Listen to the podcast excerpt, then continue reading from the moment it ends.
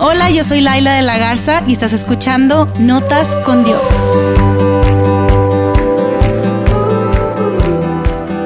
Hey, bienvenidos a un episodio más de este podcast. Qué bueno es poderlos tener conmigo, poder eh, saber que detrás de este micrófono, a través de no sé cómo esto llega hasta ustedes, pero qué emoción saber que ustedes están escuchando este episodio, que ustedes son parte de esto. Estoy aquí en mi casa, de nuevo en mi closet, grabando este episodio. Ya no con mi iPhone, ya no con mi celular en mano, estoy de nuevo con el micrófono que me regaló mi esposo, que está increíble, está fregón.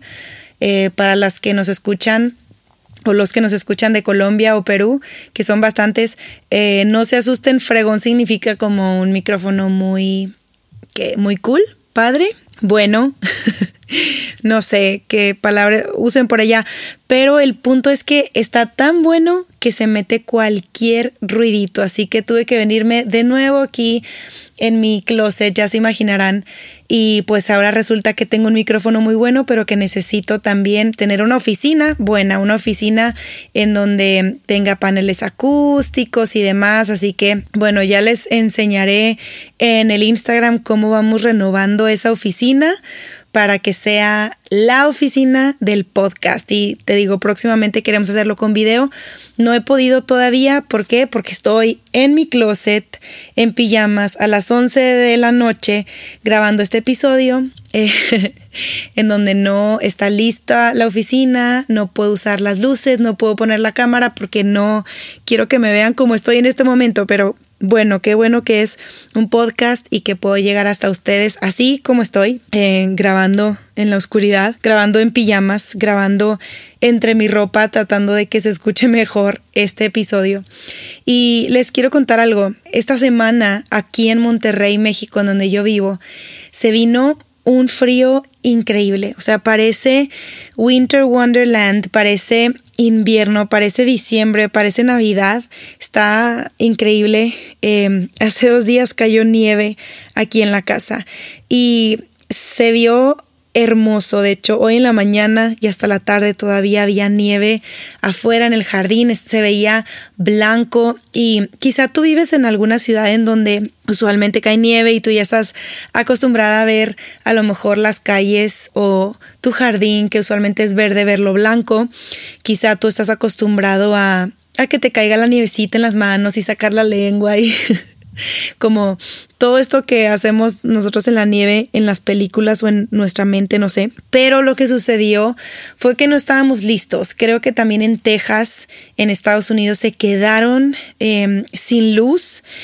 Se quedaron sin luz debido a estos este clima tan, tan fuerte y nos afectó a nosotros también acá en, en, ciudades como Coahuila y como Nuevo León, en donde yo estoy.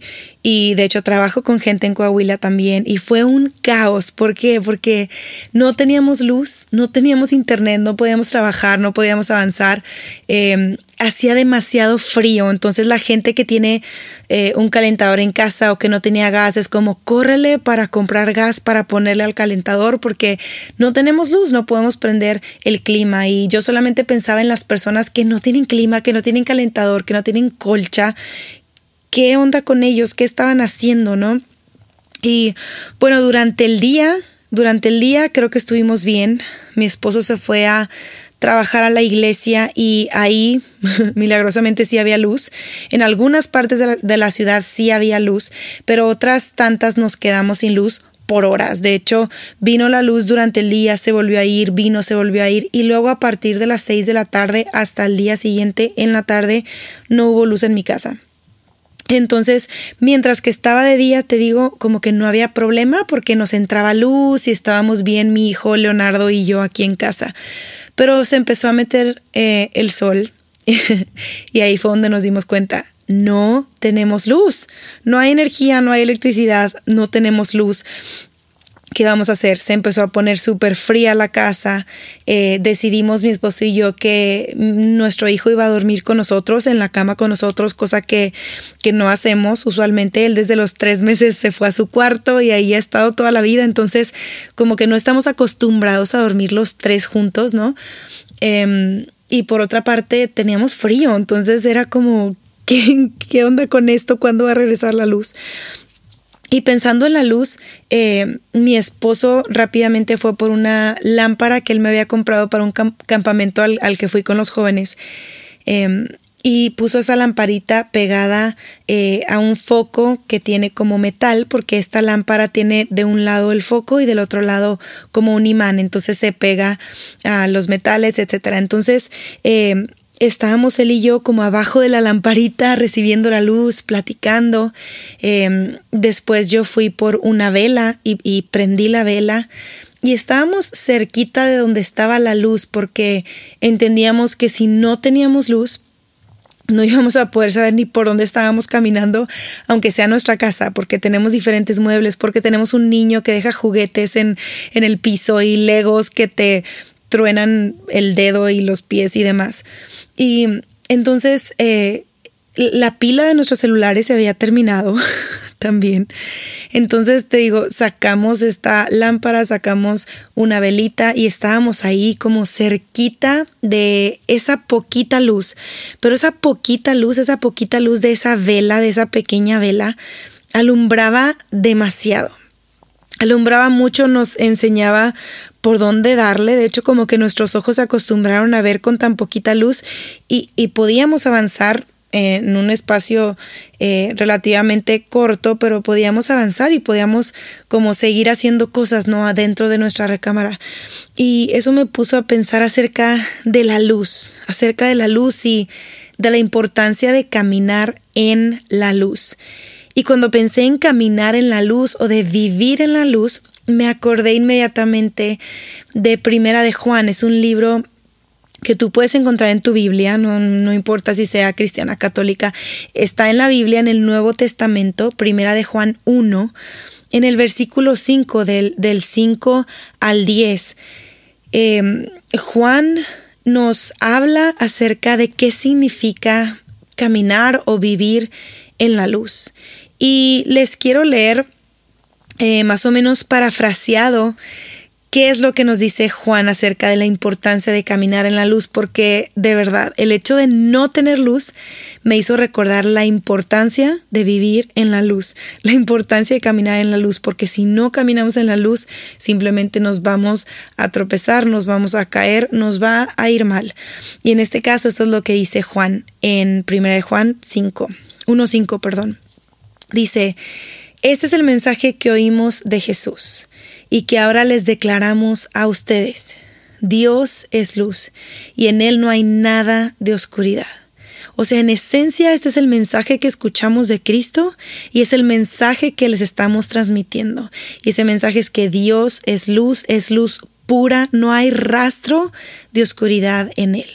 No hay nada de oscuridad en Él si afirmamos que compartimos la vida con Él y nos seguimos dando tropezones en la oscuridad, obviamente estamos mintiendo y no estamos viviendo lo que decimos. Dice el versículo 6, dice, por lo tanto, mentimos si afirmamos que tenemos comunión con Dios, pero seguimos viviendo en oscuridad espiritual.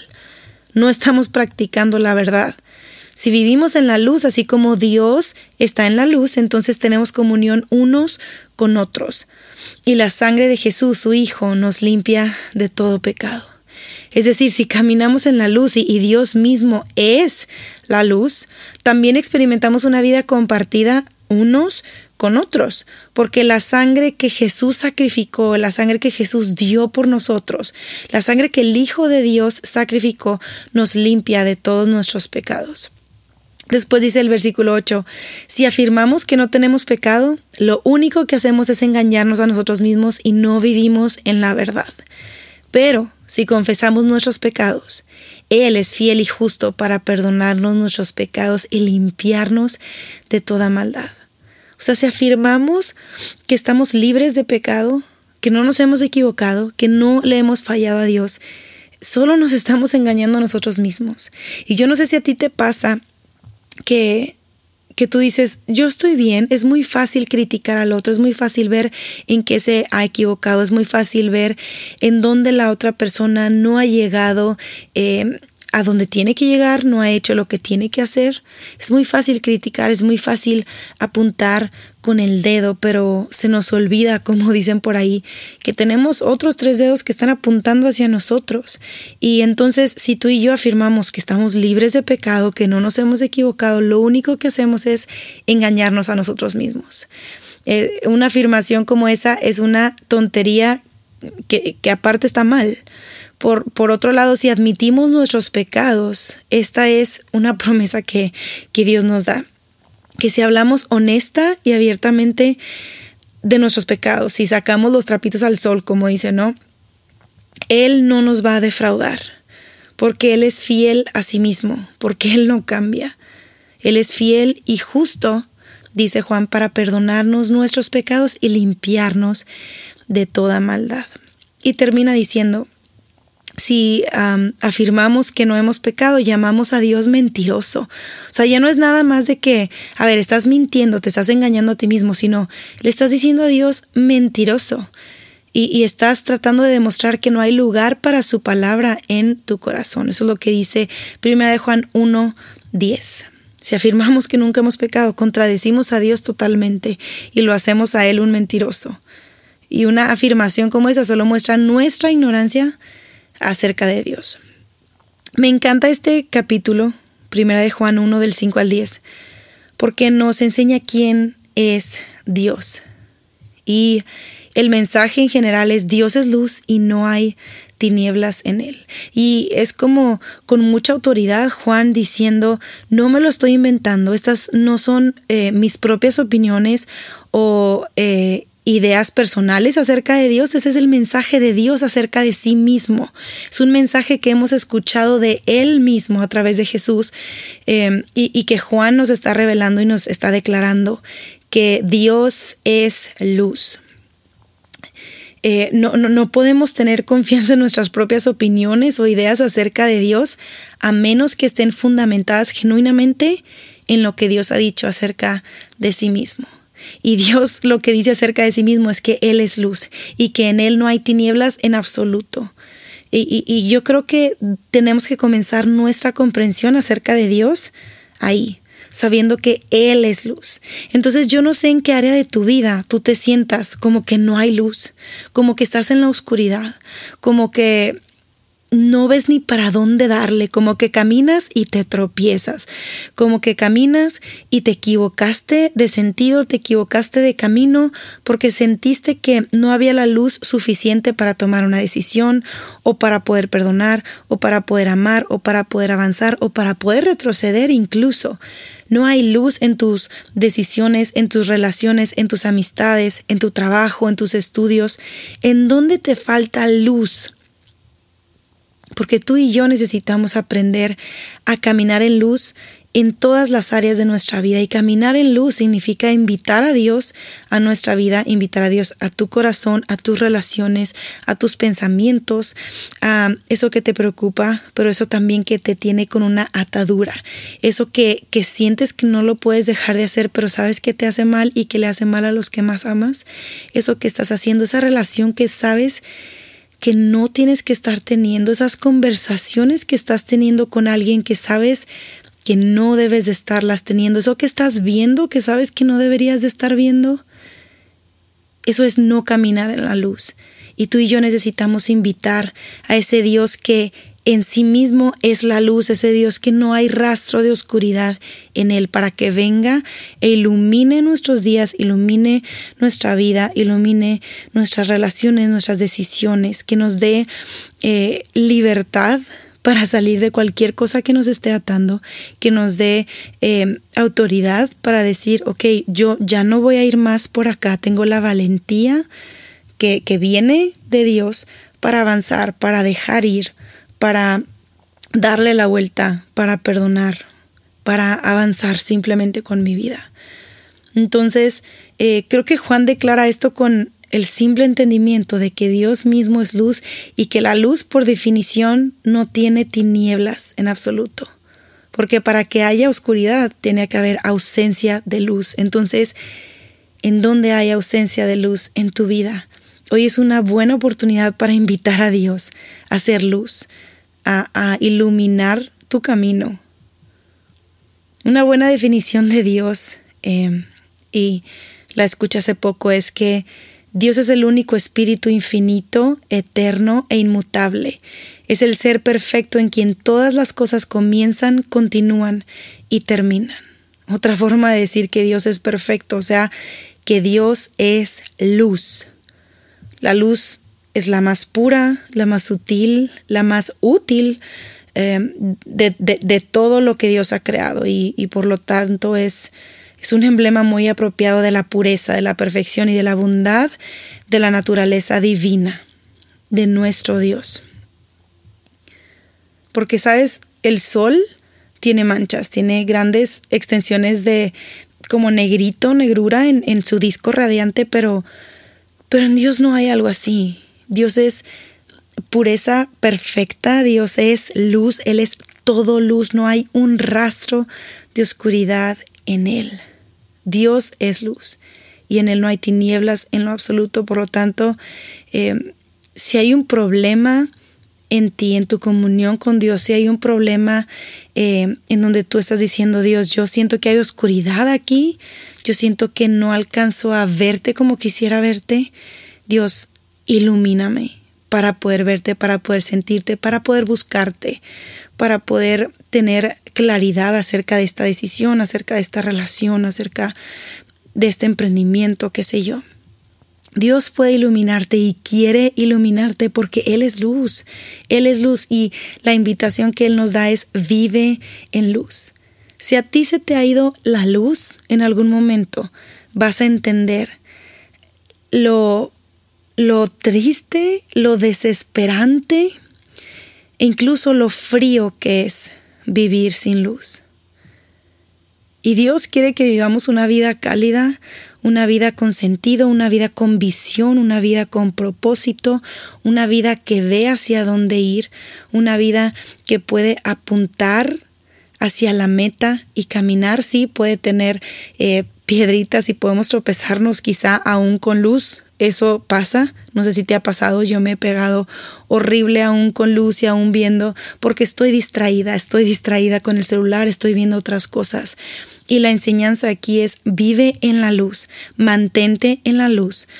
No te distraigas con cosas que no valen la pena. Mantén tu vista puesta en Jesús, el autor y el consumador de tu fe ese que dio su vida por ti y ese que va a regresar por ti, ese que vive en tu corazón y ese que va a regresar para llevarte a una habitación eterna con Él.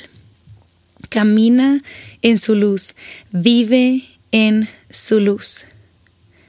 Te invito a hacerlo y si quieres eh, platicarme qué acciones vas a hacer esta semana para vivir en la luz, me encantaría escucharte, me encantaría leerte, me encantaría saber cómo lo estás aplicando y cómo incluso estás ayudando a otras personas a caminar en la luz, porque si tú y yo estamos en la luz, no es solamente para disfrutar de ella, sino para compartirla.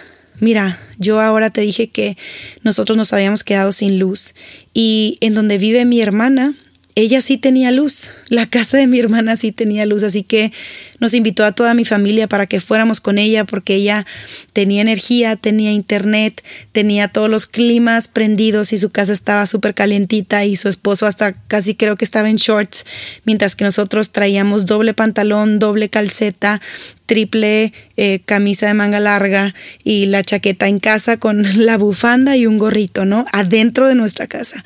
Así que yo veo a mi hermana y pienso en esto. La luz no es para quedártela, la luz es para compartirla.